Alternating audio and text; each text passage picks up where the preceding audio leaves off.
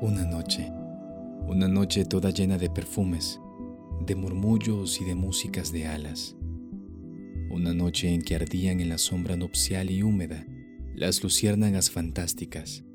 A mi lado, lentamente, contra mí ceñida y toda muda y pálida, como si un presentimiento de amarguras infinitas,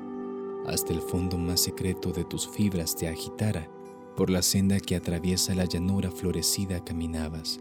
y la luna llena por los cielos azulosos, infinitos y profundos esparcía su luz blanca, y tu sombra fina y lánguida, y mi sombra por los rayos de la luna proyectada sobre las arenas tristes de la senda se juntaban, y eran una, y eran una, y eran una sola sombra larga, y eran una sola sombra larga, y eran una sola sombra larga. Esta noche solo, el alma llena de las infinitas amarguras y agonías de tu muerte,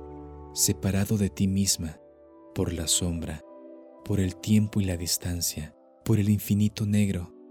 donde nuestra voz no alcanza, solo y mudo por la senda caminaba, y se oían los ladridos de los perros a la luna,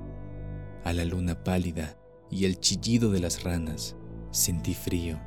era el frío que tenían en la alcoba tus mejillas y tus sienes y tus manos adoradas, entre las blancuras niveas de las mortuorias sábanas. Era el frío del sepulcro, era el frío de la muerte, era el frío de la nada. Y mi sombra, por los rayos de la luna proyectada, iba sola, iba sola, iba sola por la estepa solitaria